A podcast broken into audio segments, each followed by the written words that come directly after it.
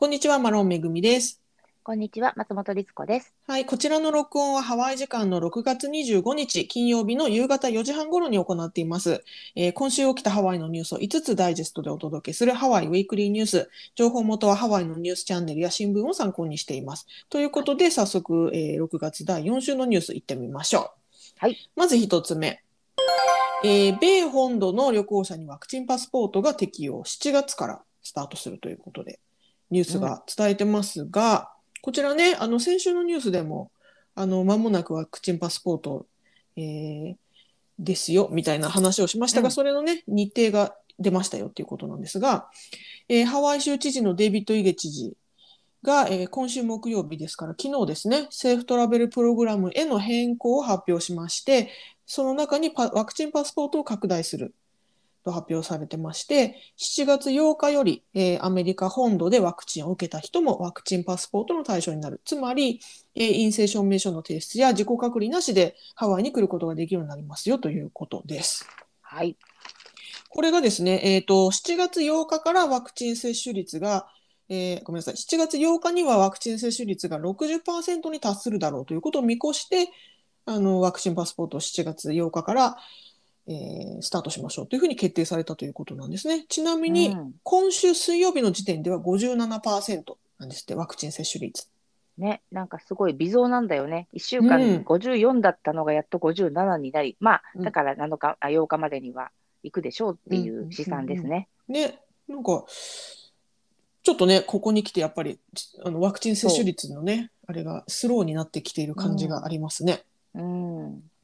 ちなみにですが、このワクチンパスポートを適用しますよということ以外にも、ハワイ州知事、あのデイビッド・イゲ知事がですね、セーフトラベルプログラムの変更を伝えてまして、えーレストランや人の集まりの制限も緩くなりますよということで、えーレストランはキャパシティ、いわゆるこう満員度っていうのかな、詰め込み度が、えー75%まで OK になりますよと。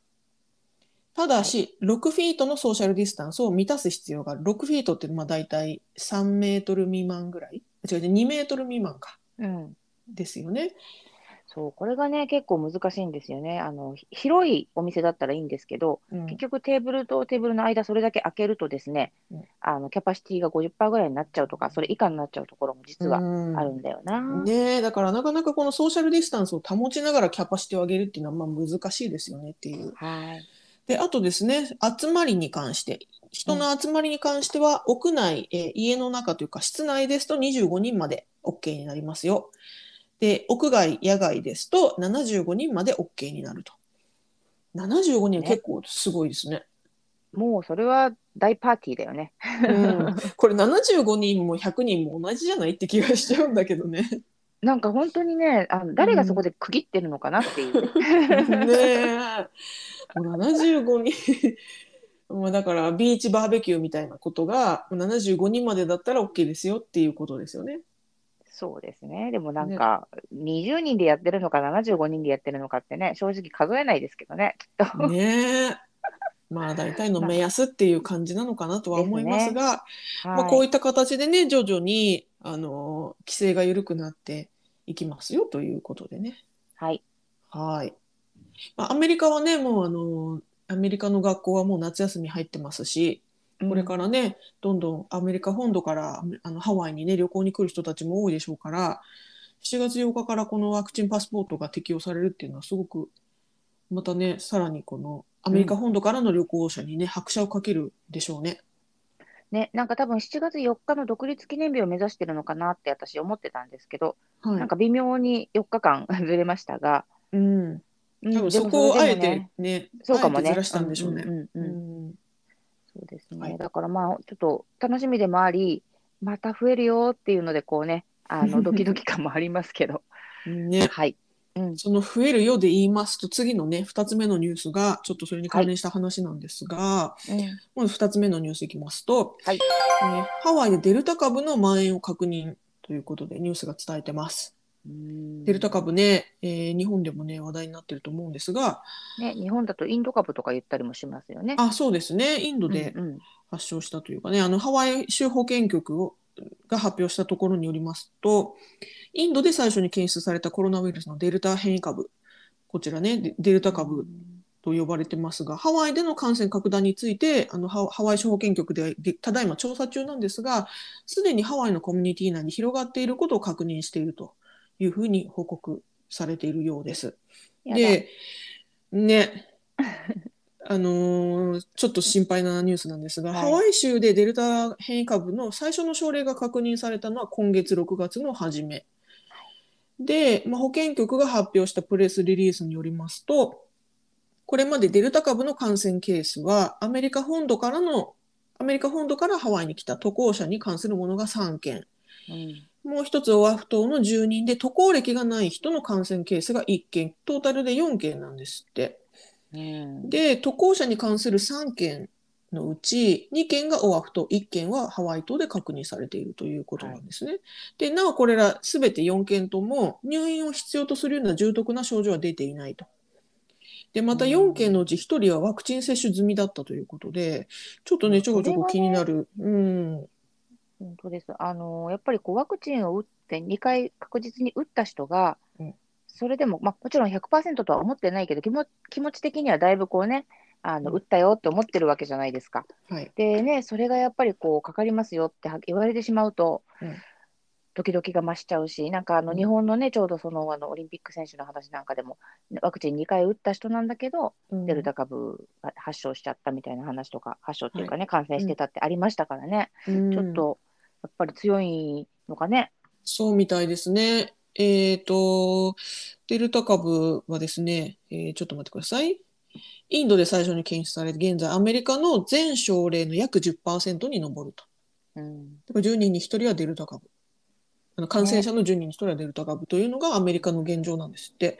ねで、米国、あ、ごめんなさい、英国、イギリスのアルファ変異体 B117 株と比較すると、デルタ株の入院リスクは約2倍という研究もあると。ですから、まあ、入院リスクが高いと。まあ、あの、うん現在、ハワイ州で確認されている4件の症例については、その入院が必要となるような重篤な症状の人は誰もいなかったということなんですが、とはいえ、ね、その、あの、住民の方で、えー渡航歴がない人が感染しているということは、イコール、あの、そコミュニティの中に、うん、広がって、そこから感染もらってきたうんケースだろううんということなんですって。なので、疫学者のサラ・ケンブルさんのコメント。おそらく今後数週間のうちにハワイでのデルタ変異株の新たなケースが出てくるだろうと。えー変異株へのベストな対抗策はできるだけ早くワクチンを受けることですというふうにおっしゃってまして。でね、あのーこれがね、そのワクチンどうなのうんぬんってあるいろいろあると思うんですけど、結局そのウイルスが変異しちゃうと、現在作ってるワクチンは効かなくなるわけですよね。それはもう、なんていうんですか、いたちごっこ。うんウイルス、あの、えーと、コロナウイルスに限らず、ワクチンというものはそういうものですよっていうことなんですが、とはいえあのそもそもウイルスの変異というのはその感染している体内でしか起こらないものなので感染者数を減らす感染している状況を減らすことでその変異が起こる確率というかチャンスを減らすとそのためにワクチンが有効ですよということなんですよね。そうですね。あと、まあ、もちろん、その、え今のところは、まあ、変異したものに関して、全く効かないっていうことはうん。言われてないので、まあうん。ね、もうちょっと100%効かないかもしれないけど、受けておくに越したことはないし、そして今言ったようにね、あの体内に入ってこない、その確率さえ減らせば、えー変異を生み出す可能性も減っていくっていうことだから、うん、そうそう。うーんね、だから今、そのハワイで言えば57%って言ってるものが60になり、例えば70とかになっていけばうん、本当にね、集団免疫っていうのがもう、あの去年ぐらいに夢のようなに 言われていたうん。集団免疫というやつがね、できてくることになるので、うん。本当に今はできることはそれ、まあ、もちろんね、あの自分たちが手洗ったり、うがいしたり、それはもちろんしてるけれども、うん。それ以外でいけばワクチンを接種していくことが私は大事だなって改めて思いますね。本当。ですね。あと、このデルタ変異株の症例に関しては、4件のうち3件が、やはり渡航者から、渡航者の症例だったということで、やっぱりね、その外から入ってくるということなんだなと、改めて、感じますね。本当にね、だから別うんにそれを、あのね、だ今はゆ許可されてるわけだから、うん、あの悪く言うつもりはさらさらないんですけど、まあ。人が動けばね、うん。動けばその人がどんなに気をつけていても、その人の周りにたまたま何かを持ってる人がいることは、ふ確率は増えるわけだからね。うん、うん。だからやっぱりねそうだからそう思うとやっぱり皆さんね検疫をパスしてハワイに入ってきてるわけですから、うんそれでもっていうことだからやっぱりねマスク手洗いいそこがやっぱね基本ですよね。うん、でも本当にね、あの、外ではだいぶマスク外してる人増えましたね。うんうん、特にワイキキ。なるほど。まあねマスクつけなくてもいいですよっていう言ってるからねにな。ってるからね。うんだけどねもしかしたらちょっとそのルールもこの様子を見てね変えなきゃいけないタイミングがまた来るのか来ないのかっていうところですね。ねえ、ねえうんなんか100%の終わりとかないからなと思いながら見てますけど。ねはい、はい。これが2つ目のニュースでした。はいでは次3つ目のニュース参ります。えーマスク着用をめぐり飛行機で問題を起こす乗客が増えているということです。ね、今日全部つながってますね。1、2、3。伝言ゲームみたいな。本当だね。そうなんですよね。あのアメリカでは今年春から国内旅行ブーム、一大国内旅行ブームで、もう飛行機の利用者が爆発的に増えているということなんですが、その旅行に出かける人が増えるのと比例して、迷惑な乗客が機内で引き起こす事件が増えているというふうに、アメリカ連邦航空局が報告しているとはい。うことなんですって。で、今週月曜日ですね、ユナイテッド航空サンフランシスコ発ホノルル行きの機内にて、女性がマスク着用せず、周りがマスク着用を促したことで逆上、えー叫んだり衣服を投げるなどの行為を行ったということで、飛行機がホノルルに着陸した際に強制的に降機させられた、えっ、と、降ろされたというような事件があったと。で、まあ、この事件によりフライトは1時間以上遅れたということなんですが、まあ、こういった似たようなケースがたくさん起きているそうで、うんアメリカ連邦航空局によりますと、今年これまで、えー今年初めから現在までで、こういった似たような迷惑な乗客による類似事件が3000件以上も発生していると。アメリカ全国でですけれども。でもその多くはフェイスマスク着用を拒否することに関連するいざこざ、問題だったということなんですって。ね。うん。なんかもう、あの、まあもちろんいろいろあるんでしょうけど、あるんでしょうけれど、うん。あんな狭い機内でさうん、しかも別にそこで歌ったり走ったりするわけじゃないから、黙ってるんだから、マスクししませんかって私は思っちゃうんですけどね。うん。ちなみにこのね、今言ったその月曜日のユナイテッド航空のホノルル行きの機内のその女性がね、こう叫んでる様子が、他の乗客が撮った、こう携帯で撮ったビデオがうんうんうんニュースで流れるんですが、はかなりの暴れ具合ですよ。すごいよね。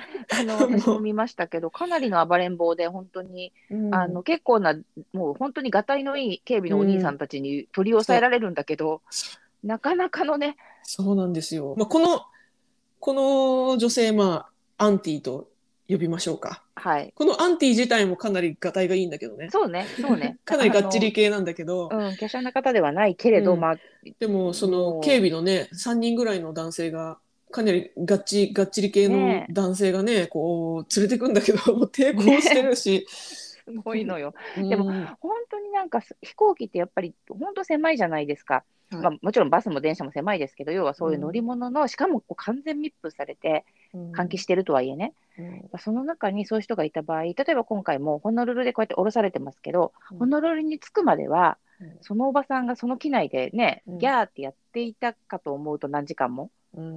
なんかちょっと想像すると辛いな。まあ、それでねそのフライトが1時間以上遅れたっていうことですからね、うん。うん。他の方たちも足止めを食らっちゃってねえ。ね、あとやっぱ怖いですしね。そこからもっとひどい事件に発展するんじゃないかと思うと怖いし、いやでもこういった事件が3000件ですよ。なんかね、さらっと言うけど、3000と件って、さあな、だったてだって1年にし、一年だとしても、もう本当は1年ちょっと経ってるけど、1年だとしたって、うん、1日だから10件以上。10件以上、うん。うんね、ですよ。10件とか。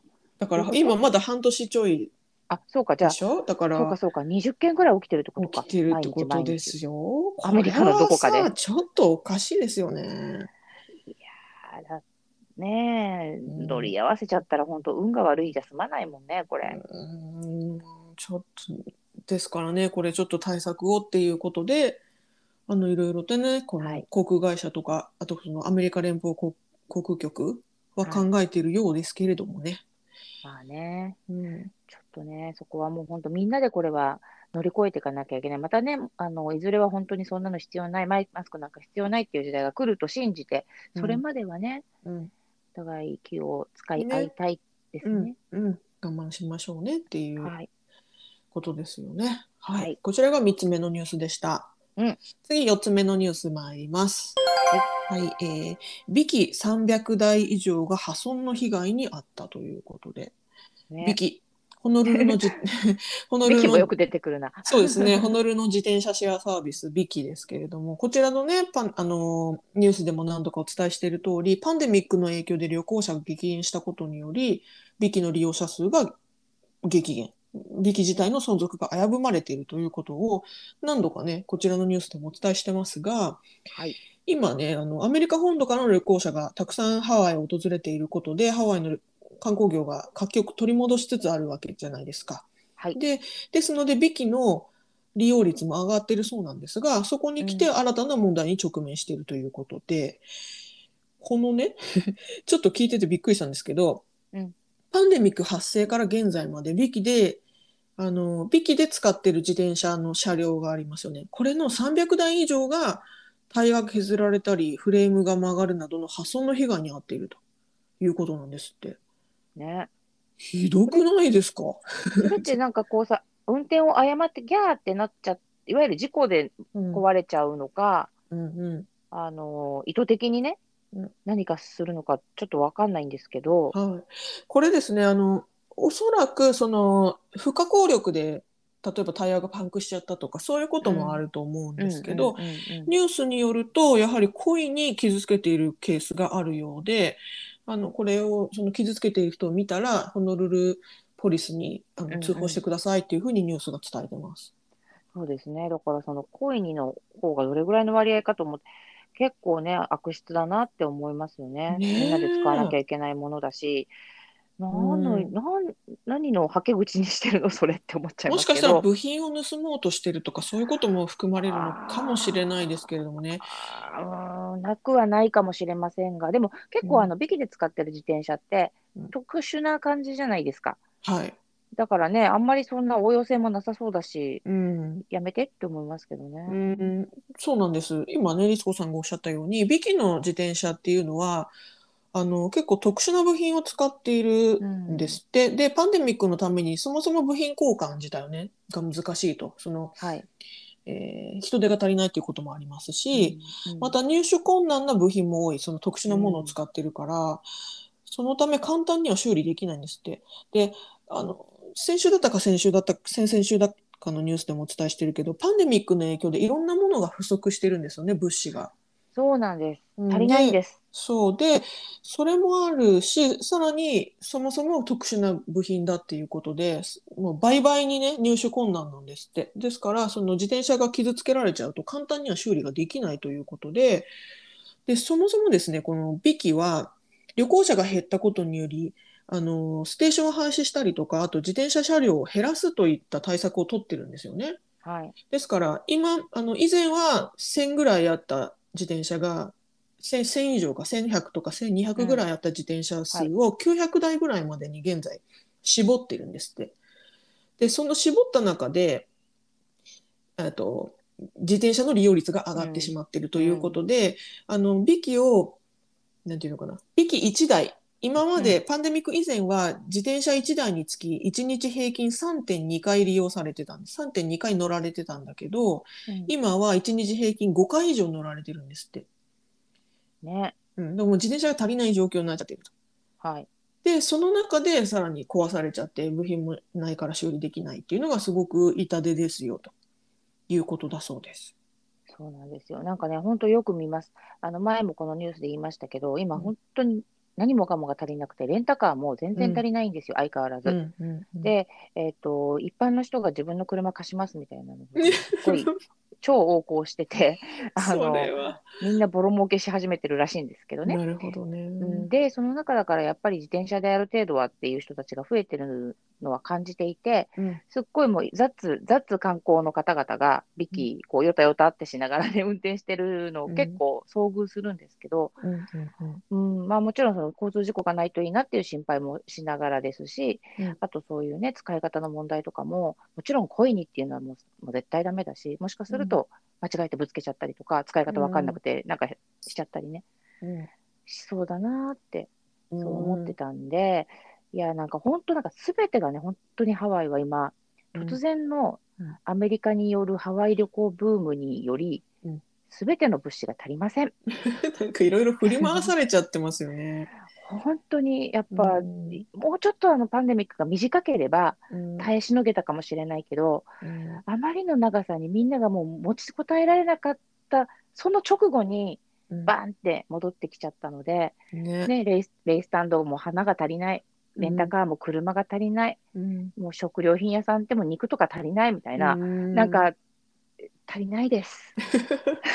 笑えないんだけどね。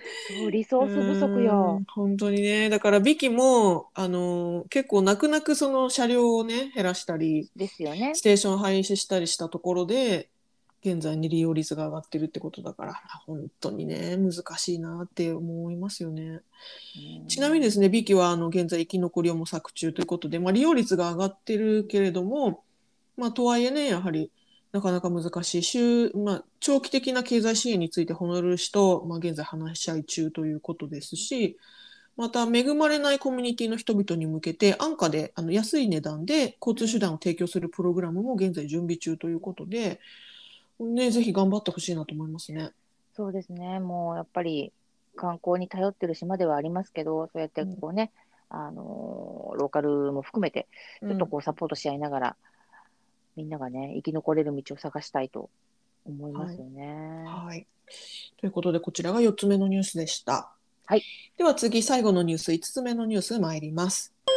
はい。ハワイは6番目に安全に対する不安が多い州ということで。ねうん。アメリカのウェブサイト、セーフワイズというウェブサイトが発表した最新の調査データによりますと、ハワイ州は全米で6番目に不安が強い州、 worry state であることが分かりましたということで。え、ねえ、なんか、ちょっとショックですね。うん。これね、この調査、2021年のアメリカの犯罪と安全に関する調査というものだそうで、5000人以上を対象に調査が行われたと。で、その結果、ハワイ住民の59%が安全に対する不安があると回答したということなんですって。ちなみに全国平均は47%なので、かなり上回っていると。はい。ね。ねうんなんかちょっと、うんでもね、確かに、まあね、あの、このニュースでも何回かちょっとこう治安が悪くなってる感じがっていうことをお伝えしたことありますけど、うん。ここのとこね、私もすごい感じてまして、あらまあの、本当我が家のコンドミニアム、ワイキキなんですけど、あ。はい。コンドミニアムの、あのパーキング、はいパーキングはね、誰でも入れちゃうんですけど、そのゲートがないので、うんでも、そこにね、夜中11時だか12時ぐらいにうん、4人ぐらいの若者がうん。車荒らしに来てたんですよ。でまあ。うん。うん。で、もう私はしあれ知らなかったんですけど、私のもうあの同じとこ住んでるお友達の旦那さんがたまたまそれに出くわして、でその人すごい勇気があるのか、何やってんだお前らって言って、うん。追っ払いつつ、すぐ警察呼んで、うん。で何人かを逮捕もされたらしいんですけど、まさにもうああったりー怖いですね。物取りってことですよね。そうです、車。上荒らし。物取り、そう。うんで、あのやっぱり何かしらの、あガラスは割られなかったんだけど、うんなんかキーを開けて、一つの車も完全に荒らされてたって聞いたりとか、あと、同じ州だと思うんですけど、うん夜中にね、パンパンって音が、すごい変な音がしたんです。うんなんだろうと思ってたら、やっぱりね、次の日ニュース見たら、うちのもう本当に目の前の道、あのうん。銃声だったんですよ。あらまあ。うん。うん、で、わあ、なんか最近多いなーっていうのを非常に感じてますね。ねえこの調査によりますと、ハワイ住民の65%が犯罪が増加していると感じているということなんですって。ねえ、なんか、うんやっぱり、まあ、パンデミックの影響もあるのかもしれないし、そうじゃないのかもしれないけど、うん感じますね、本当に。だから、あの、いつも今までだったら暗い道にはね、暗いっていうか細い道には行かないよとか、うん人通りが少ないところには行かないよと思ってたんですけど、うん結構人通りがあってももうやっぱり暗くなったら絶対危ないし、うんなんかね、ちょっと緊張感持ちながら生活してる。うん感じですなるほどね。うん。ね、6番目って結構ね、50分の6。そう、だから、逆に言ったらね、あの、うん安全な方から45位とかってことでしょ？そういうことですね。ねえ、うん。そんなっていう。まあでもこれはね、実際に安全かどうかの基準ではなくて、ね。あくまでね、住民が感じている肌感覚の話なのでね。ね、だから逆にハワイの人って今まですごく安うん。心、安全、あ安全？安心、うんって思ってたと思うんですよ、自分も含め。で、はい。そうじゃない感じが急に来たので、うん。あのビビってしまっている、私のような人が多いのかなとは思いますけどね。うん、そう、そうかもしれませんね。だから、ねよりその変化に対して敏感に反応しているっていうことの表れかもしれないですよね。ちなみに他のね、その同じ調査の中の他のちょっと興味深いデータをご紹介しますと、うんえー銃による犯罪の心配は41%。えー全国平均53%をかなり下回っていると。うん。やはりね、うん。まあ、先ほどね、律子さん、自分の家の前で銃声があっていうた話すごい、だけど、初めて聞いてびっくりしましたが、うん。まあ、銃による犯罪に対する心配は少なめだと。であとは、ね。えー、と33%が警察による暴力を心配している、まあ、これも少なめ、えー、49%は法執行を信頼している、うん。えー、66%が資産を守るために何らかの手段を導入している。これはあの、えー全国平均が62%なので若干多め。まあ、若干ですけどねうん。あとセキュリティシステムを利用しているのは33%。これ US 平均が25%ですから、まあ多めですね。まあ、あの、すっごい差があるけど、お金持ちな方も多い島ですからね。うん、そういうあこととですよね。お家を開けてらっしゃるお金持ちさん、まあ、要は別荘みたいにしてる人も多いので、うんうんあの高級住宅地なんかだと思うので、みんなアラームつけてますからね、やっぱりね。なんかそういう人が多いってことですようんね。かもしれませんね。はい。ということで、こちらが、えー今週のニュース5つご紹介しました。はい。えー概要欄にソースのリンクを貼っていますので、ご興味のある方はごぜひそちらもご覧ください。はいあ。とですね、あの一つだけ補足なんですが、先週ね、あの先週のこちらのニュースでお伝えした、えっ、と、ハワイのホテル税が増加になるかもっていううんうん。のがあって、あのす先週の時点では、あの州知事のね、知事が検討中ですよとこういうことだったんですが、こちらの知事がノーを出しまして、あのこれを通しませんよとなったので、ホテル税は増加しないようです。うんはいブ。ランジャルディさんはやりたかったんだけどね。やりたかったんですけどね、ホノルル市長はやりたかったけど、うんここ、これは、あの、州知事の待ったが出たので、今のところは導入されないようですね。こちらまあねも続報があり次第お伝えしますけれども。はい。まあ、ゲストの考えとしてはね、嬉しいですね。増税がないっていうのはね。そうですね。ね。はいいろいろありますが。はい。はいということでした。今週もご視聴どうもありがとうございました。ありがとうございました。はい、さようなら。さようなら。